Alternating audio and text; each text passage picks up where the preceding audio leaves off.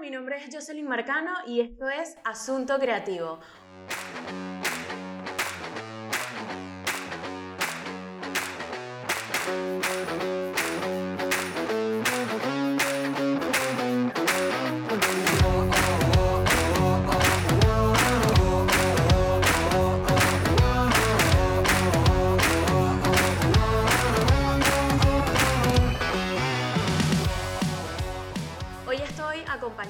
Virtualmente por una diseñadora gráfica, ilustradora, eh, Pau Pau Rosales, conocida en sus redes sociales.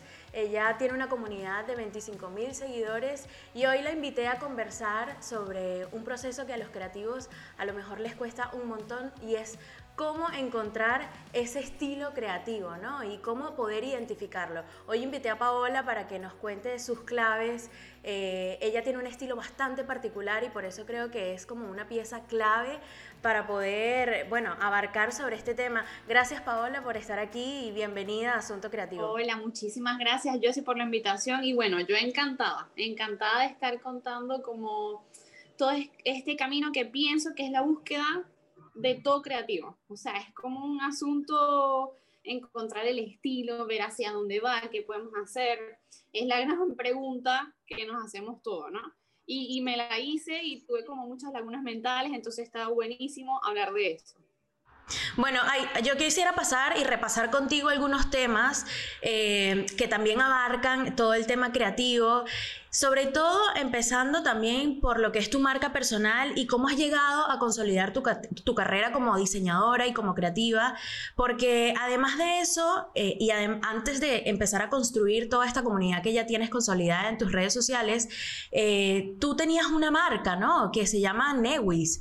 Eh, ¿Todavía la mantienes? ¿Y en qué punto viste la necesidad de darle un vuelco y, bueno, y terminar de, ejecutar esa evolución para empezar a trabajar tu marca personal? Bueno, yo sí te cuento que sí. Yo hice esa marca alrededor del 2010 cuando estaba a punto de graduarme en la universidad, ¿ok? Siempre me llamó la atención, me gradué en diseño gráfico, pero no me llamaba la atención trabajar como diseñadora gráfica en una agencia de marketing. Yo siempre quería hacer como algo propio y en ese momento sentía ya el amor por la ilustración, por crear personajes y, y creé un monstruito, ¿ok? Al que yo le llamé Nawis. Y antes de graduarme comienzo, en mi ciudad también habían como muchas ferias de diseño y comienzo con esa marca, ¿ok?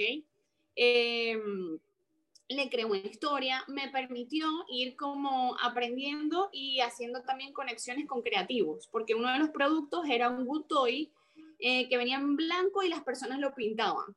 Entonces, este, me inventé cualquier cosa que me pasó en la cabeza, o sea, pintarlo en vivo, eh, colaboraciones con creativos, me me permitió eh, como que entrenarme en eso, ¿ok? Y tener una marca, ver si hacer un producto, diseñarlo. Yo me, yo me encargaba desde diseñar el producto, si era un planeador, si era una libreta, hasta el empaque, cómo se veía, fotos del producto, cómo hablaba por las redes. Tenían toda una historia. Em, eran unos monstruos que venían del espacio, el empaque eran unas naves espaciales, o sea, era donde yo me divertía, era mi hobby, pero se convirtió en mi trabajo porque pasé 10 años trabajando con ellos. Este, me permitió trabajar en una colaboración con Coca-Cola Venezuela, que le hice 500 piezas para un evento que tenían ellos. Eh, trabajé con Chocotoy, o sea, hice como muchas cosas, eh, pero yo creo que, que el punto de quiebre, por así decirlo, es cuando me convierto en mamá, ¿ok? Nawis fue mi primer hijo, yo le he dedicado 24/7 junto a mi esposo creamos también una empresa de corte láser, porque yo los comencé produciendo con corte láser, entonces compramos la máquina y ofrecíamos el servicio, entonces trabajamos 24/7, ¿ok?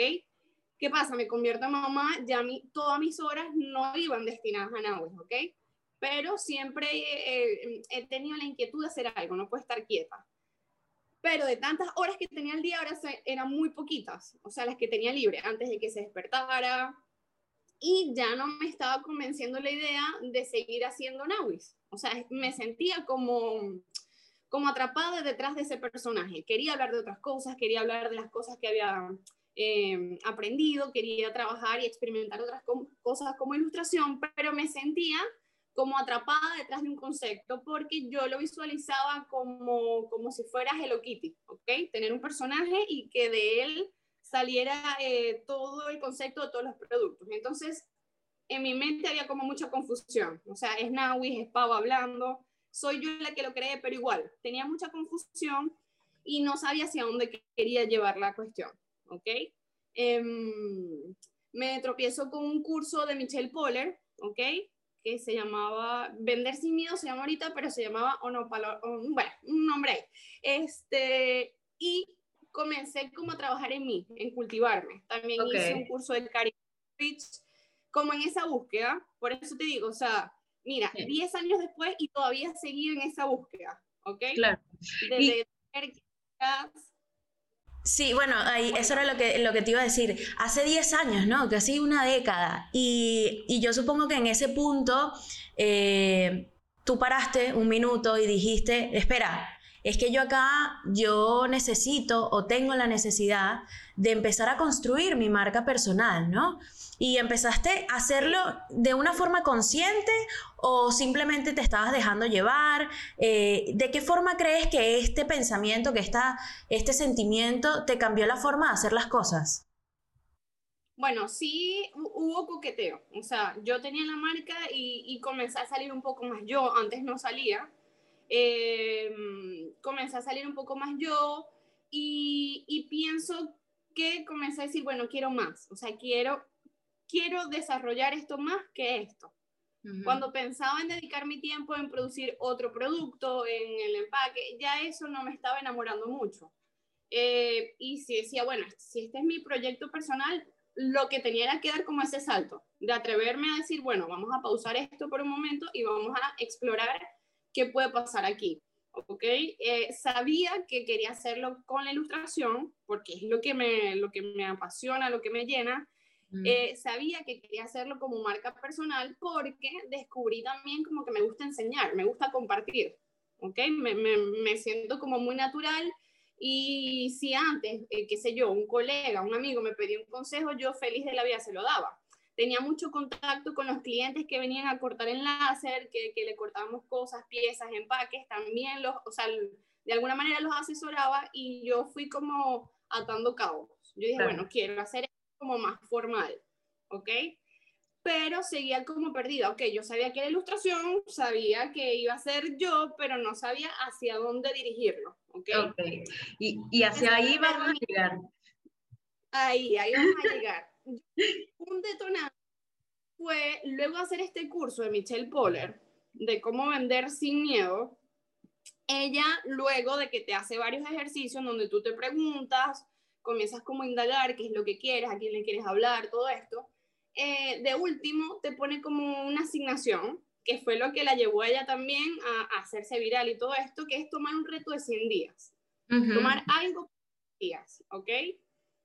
Y yo dije, bueno, lo voy a hacer, o sea, no pierdo nada. Eh, la cuenta no comenzó desde cero porque ya esa era la cuenta de Nawis, pero era Pau, comenzando de cero. Yo trabajé 10 años para una marca y ese estilo era de Nawis, no era lo que, em, lo que, lo que, o sea, tenía que buscar otra vez cómo iba a ilustrar Pau, ¿ok? Claro, claro. Y en el principio quería hacer cosas para bebés, quería hacer patrones, quería hacer personajes, o sea, quería hacer muchas cosas y este proyecto como que me atajó porque al principio quería hacerlo muy variado, o sea, 10 días voy a hacer cosas para bebés, 10 días tal, y a mí se ya va. O sea, la idea es que hagas lo mismo por 100 días, tanto para que las personas lo reconozcan como para que tú veas tu evolución y puedas ir documentando. Ya me gustaba la intervención de fotografías porque lo había visto, qué sé yo, por Pinterest, que te atraviesas y dices, wow, esto está increíble, pienso que yo lo puedo hacer. Y dije, bueno, ¿por qué no? Voy a tomar esto como un experimento. O sea, lo tomo, practico en ver qué me sale eh, voy generando contenido para que las personas comiencen a em, reconocer que estoy haciendo esto otro, ¿ok? Y bueno, ahí comenzó este viaje. Todavía no lo he terminado, o sea, todavía no lo he terminado, pero he llevado pues por muchos lugares. Claro, bueno, y ahora que vivimos en la era de las marcas personales, ¿no? Eh, donde están empezando como todas las personas eh, que trabajan algún servicio, sobre todo, o que tienen algún producto, están empezando como a potenciar su marca personal eh, a través de las redes sociales o de alguna extensión digital, ¿no? Y esta marca personal, la clave es que va definida por elementos. Eh, y aquí es donde entra el tono, es donde entra la personalidad, es donde entran los colores. Eh, al final es una forma de comunicarse.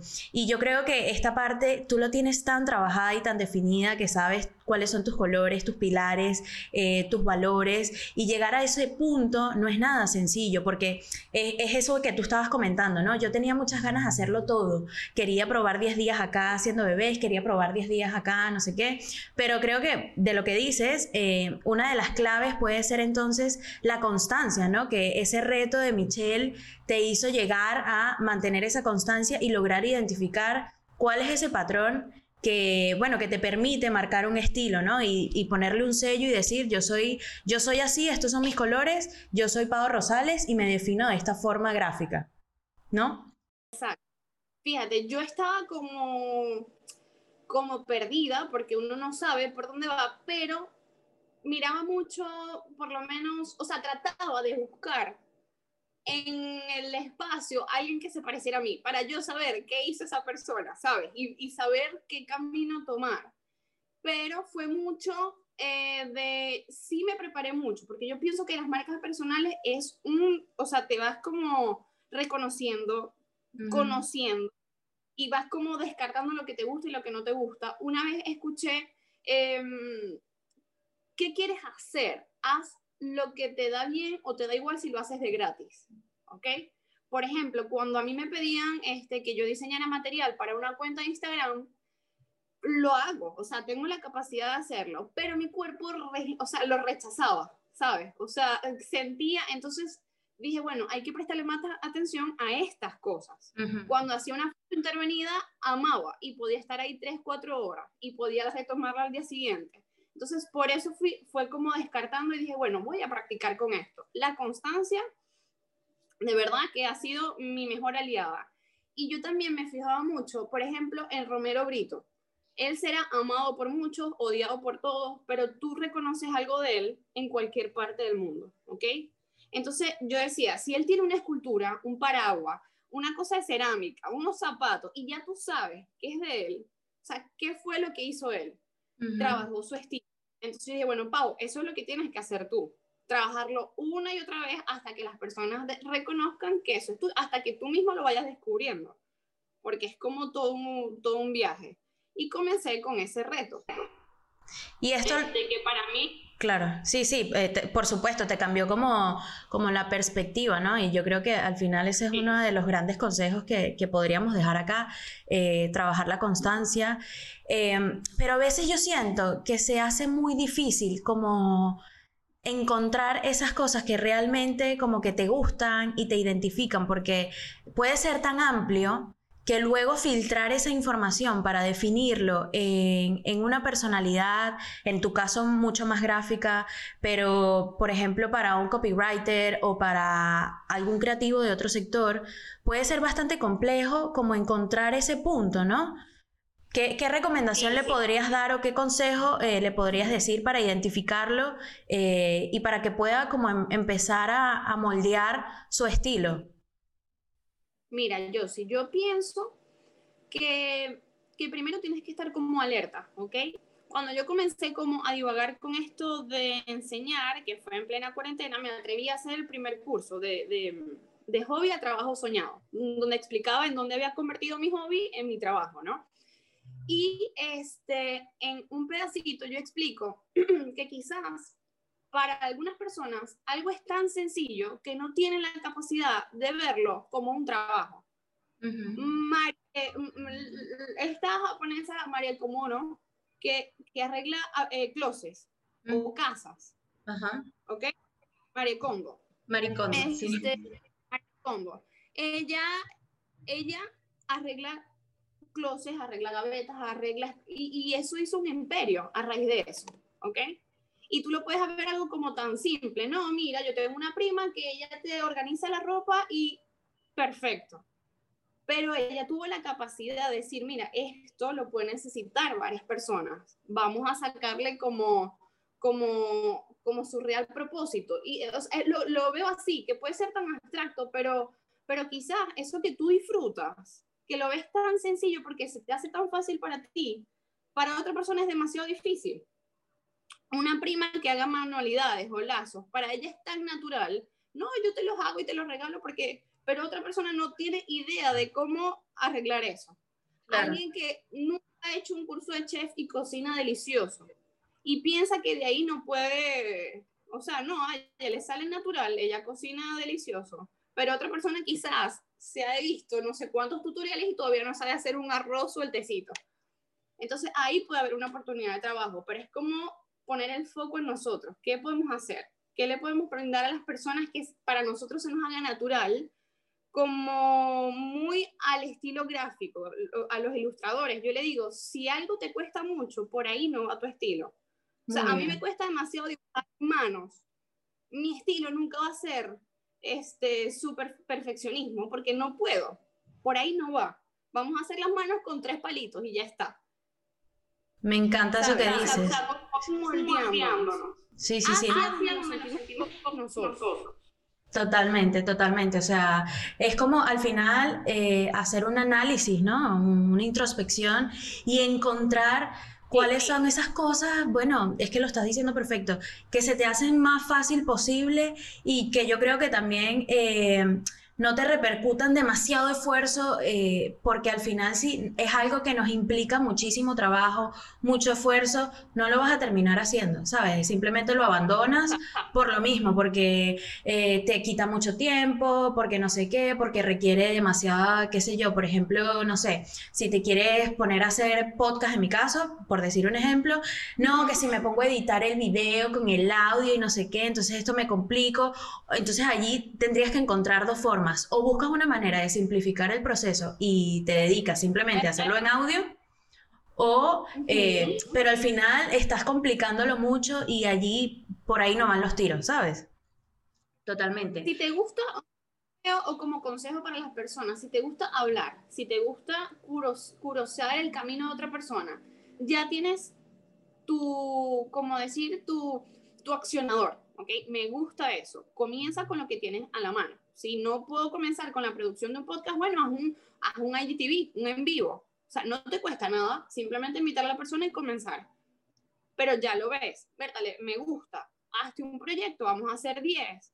Ya comienzas a ver que la gente relaciona eso contigo y puedes seguir este, como evolucionando. No, esto realmente me gusta. O trabajo y comienzo a comprar un buen micrófono para tener mejor sonido. Este, o bueno, o sea, en un momento, no será ahorita, pero en un año voy a conseguirlo. Pero ya lo comienzas a probar. Y comenzaste haciendo IGTV en tu Instagram, con lo que tienes a la mano.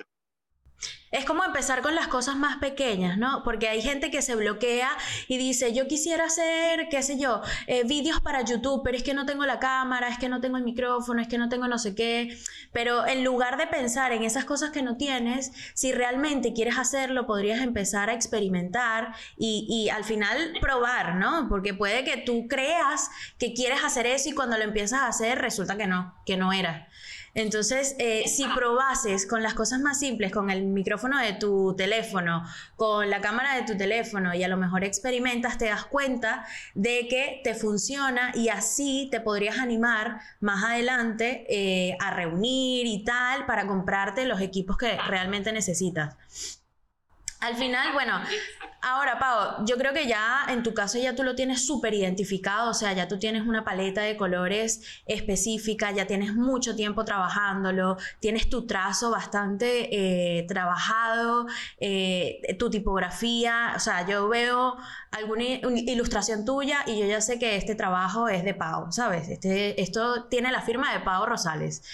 Y ya tú tienes bastante tiempo manifestando tu estilo como creativo, pero ¿cómo lidias para mantener esa misma estética sin sentirte limitado? Porque yo creo que eso es como uno de los grandes miedos al momento en que uno está buscando como su estilo, ¿no?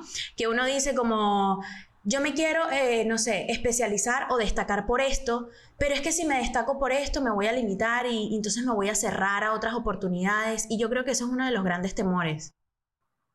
Sí, pero yo sabes que, mira, por eso me gustan tanto los proyectos personales, ¿ok?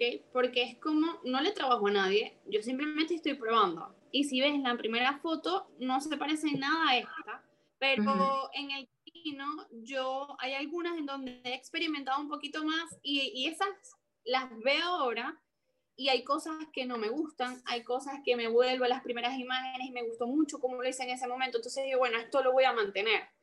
Este, pero es necesario que hagamos, ¿ok?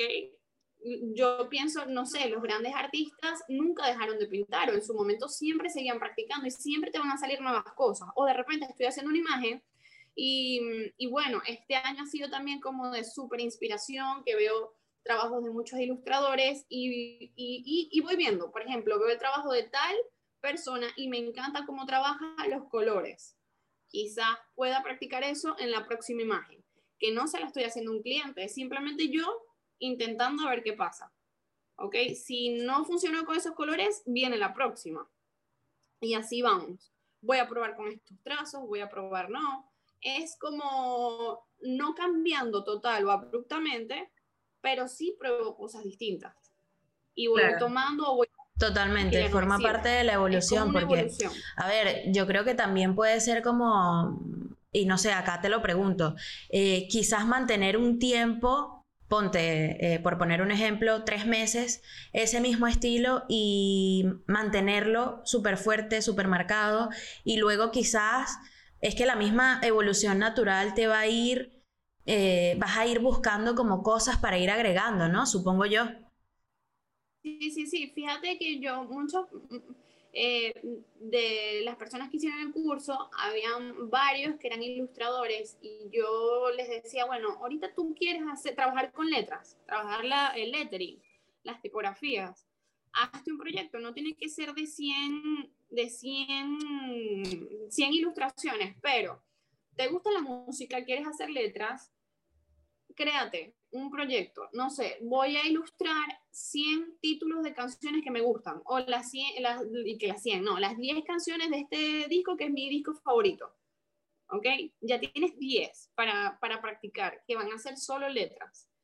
Nadie te puede decir que después de esas 10 letras vas a hacer 10 flores que te encuentras día a día, porque ahora quieres este, practicar con flores, pero es que nadie te puede decir, no, no lo hagas a veces los bloqueos pienso que son mucho de nosotros, ¿no? Que iban a decir, como, no sé en dónde lo escuché, pero que veo que las personas dicen, ay, este, lo siento, estaba perdido por aquí. Nadie, nadie Total, yo, yo a veces lo digo, yo, o sea, yo siempre lucho con eso. A mí no me gusta estar diciendo, que, ay, me perdí.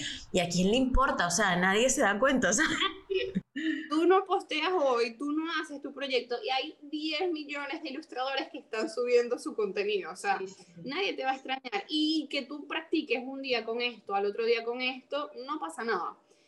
¿Qué sería genial tener como si un hilo conductor? Si ese es tu propósito, si quieres que, no sé, yo quiero que marcas después me busques con eso. Que sería increíble que, no sé, aquí fantaseando, pero que Chanel diga, Pau, yo quiero que los empaques vayan con tus cosas, pero eso tiene un trabajo de uno, que siempre tiene que tener como esa constancia.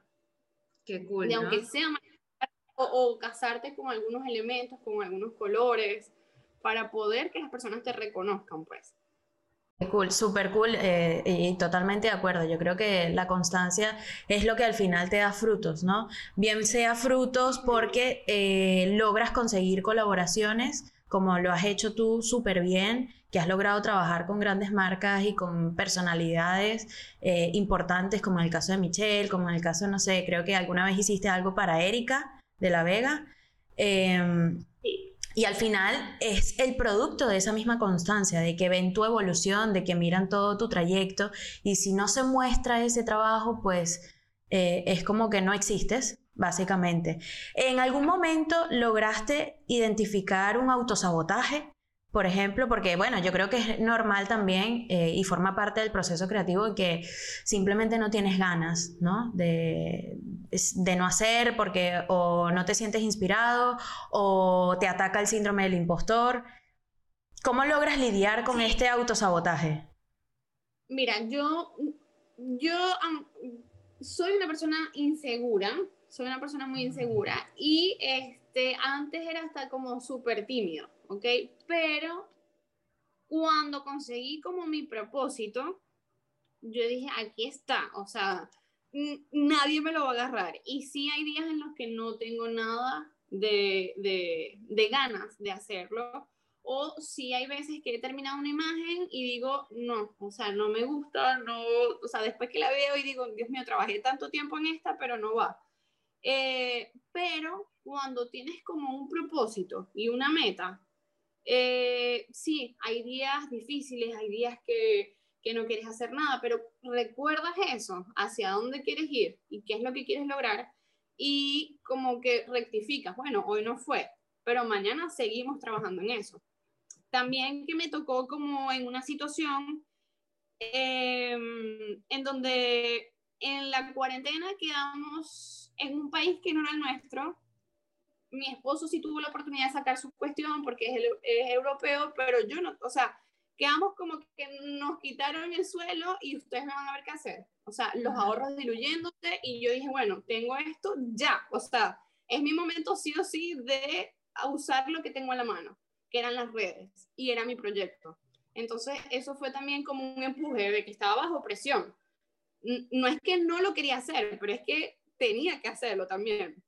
Al final es transformar esos retos, ¿no? Eh, eh, eso, ese cambio que se puede transformar en un monstruo convertirlo en una oportunidad, ¿no? Que es lo que tú has venido haciendo porque eh, no he parado de ver las cosas que haces, de que estás haciendo, no sé, una exposición por acá, estuviste por acá en Barcelona haciendo una exposición, interviniendo fotos, estás sacando cursos, estás sacando muchísimas cosas y, y bueno, al final eso es lo que te, te hace tener un mayor alcance, más gente y bueno, eh, creo que es súper clave para poder seguir evolucionando y, mantener como que esta, este crecimiento.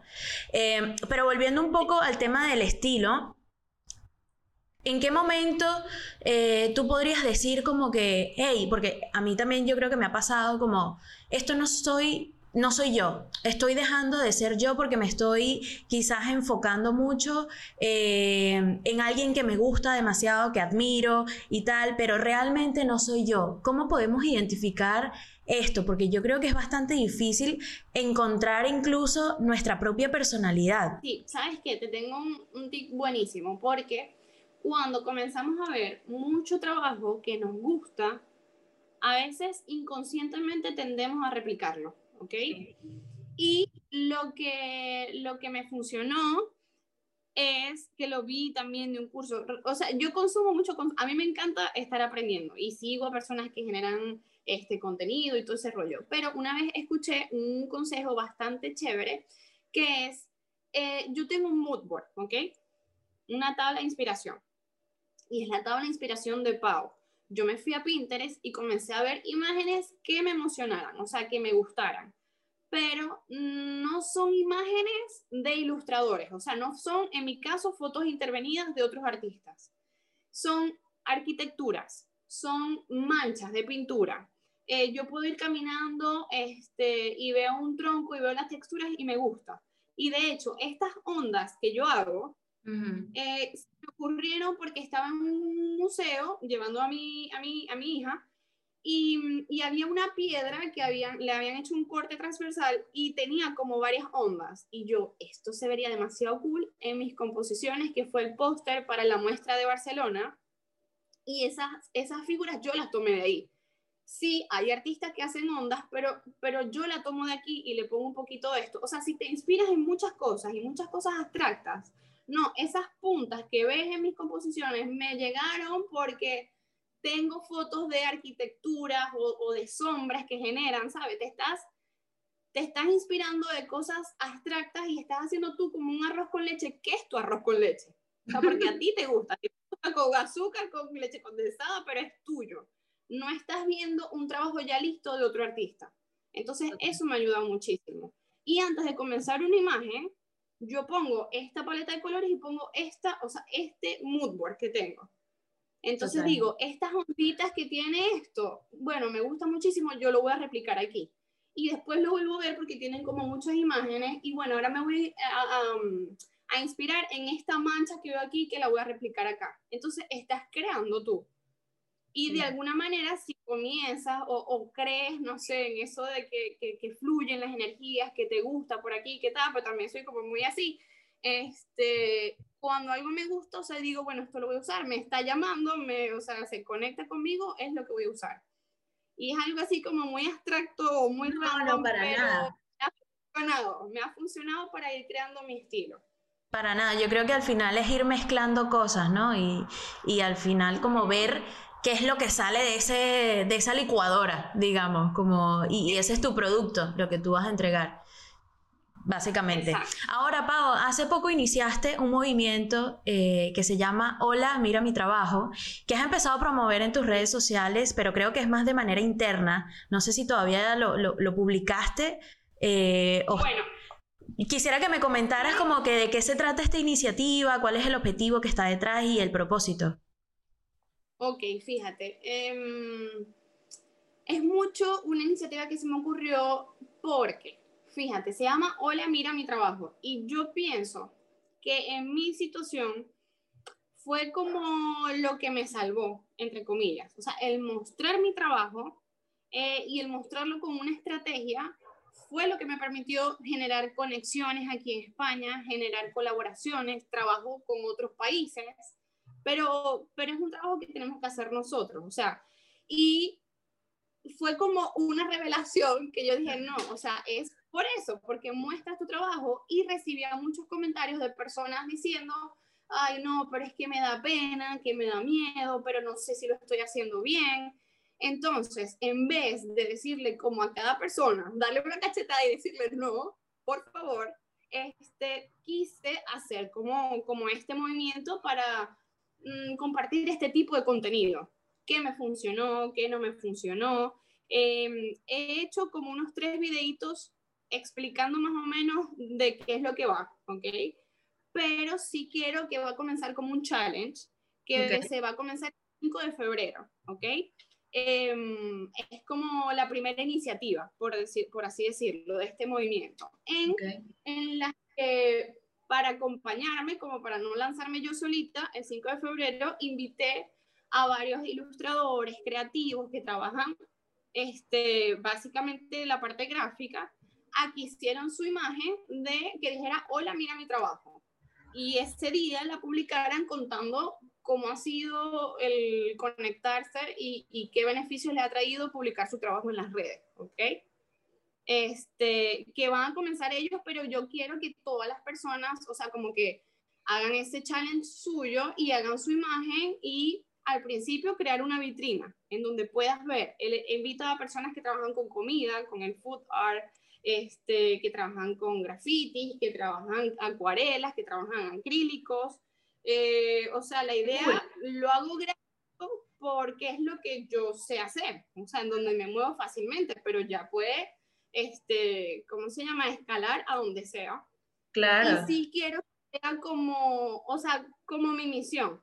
Después yo digo, bueno, en un futuro, cuando agarre como más experiencia, entrevistar a personas. Si siempre tuvieron esa confianza para publicar sus trabajos, o qué fue lo que hizo, o qué han logrado, ¿sabes? Es como, no sé, me encanta y, y, y me apasiona tanto y es como descubrir que quiero compartir. Qué bien, no, me parece una iniciativa genial eh, como para romper ese miedo, esa coraza que a veces podemos tener y bueno, y al final te sientes acompañado, entonces el mensaje es como, es como ese, ¿no? De, que no estás solo, no lo estás mostrando tú, sino que aquí estamos una serie de expositores que se acompañan a través del hashtag Hola, y convertirlo como que en ese museo de, bueno, de, trabajadores creativos, por decirlo de alguna forma, ¿no? Eh, esa comunidad, pero que sea como una vitrina, tanto para el ilustrador o el chamo que va comenzando y que vea todo lo que puede hacer como para personas. O sea, no, mira, yo quisiera algo, bueno, te puedes meter ahí y ver distintos estilos. ¿Qué te puede funcionar? Está genial. ¿Y es solamente una sola imagen? ¿O pueden ser las que...? Las que tú desees, las que tú desees. Yo, o sea, mi, mi, mi, como mi invitación a los creativos fue que el 5 de febrero publiquen, o sea, dándole también un chance para que crearan sus artes, este, que publiquen, pero ya después yo quiero que todo el mundo lo haga, el que lo quiera hacer, si quieres hacer mil cosas, hazlas. Este, no, y, y Pau, ¿qué recomendación puedes dar para empezar a, como a opacar, a callar esa bulla que a veces eh, nos ataca, ¿no? Los nervios y que puede generar ansiedad de, por ejemplo, de qué van a pensar las personas de mí, que no sé qué, que van a creer que soy influencer o que soy no sé qué. Y yo creo que esas son algunas voces que es lo que atormenta a muchas personas y les da como que miedo a dar ese paso y empezar como a mostrar su trabajo en redes sociales. ¿Qué, qué consejo le podrías dar como para lanzarse a la piscina y ya terminar de, de soltarse?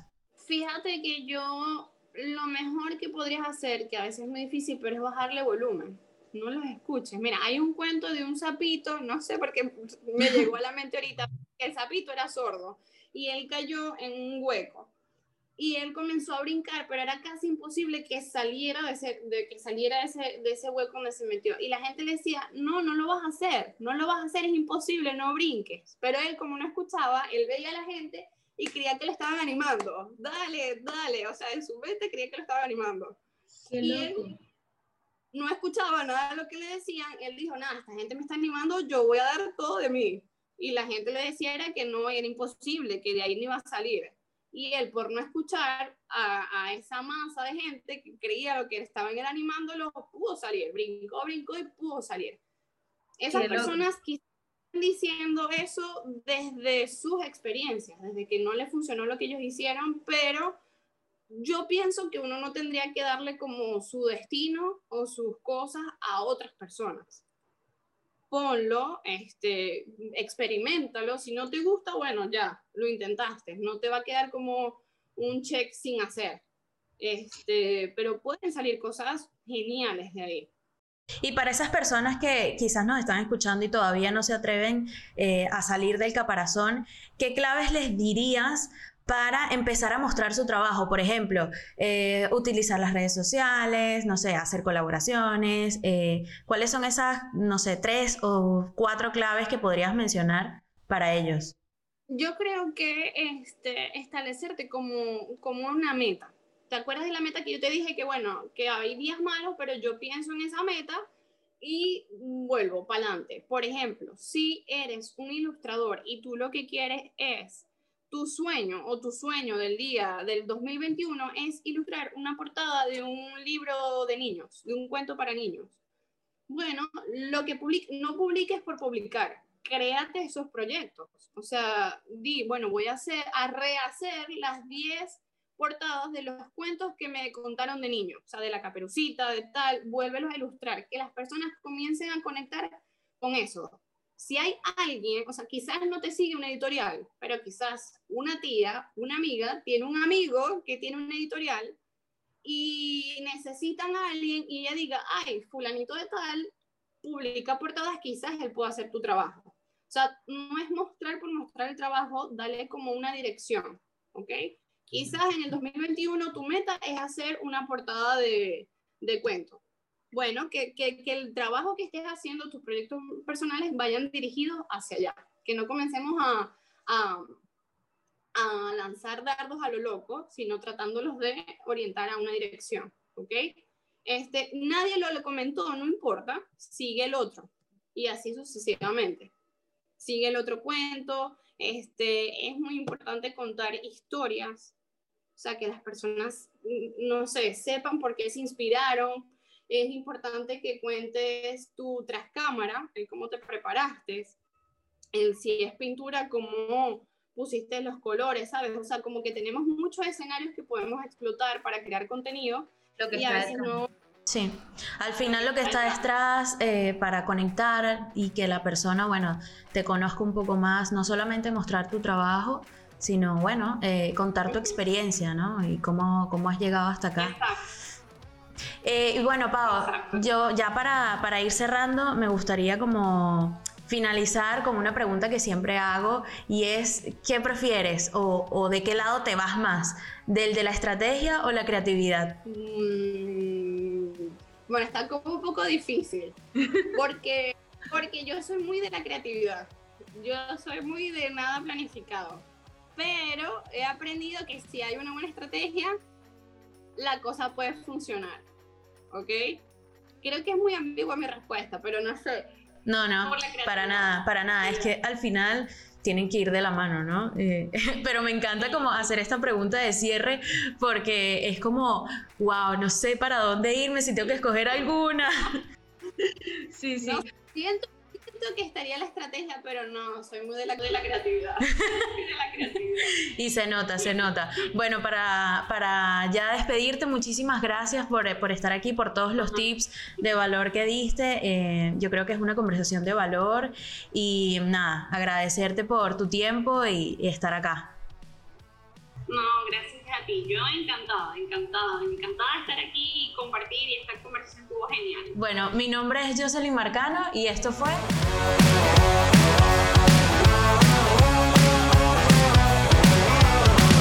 Asunto Creativo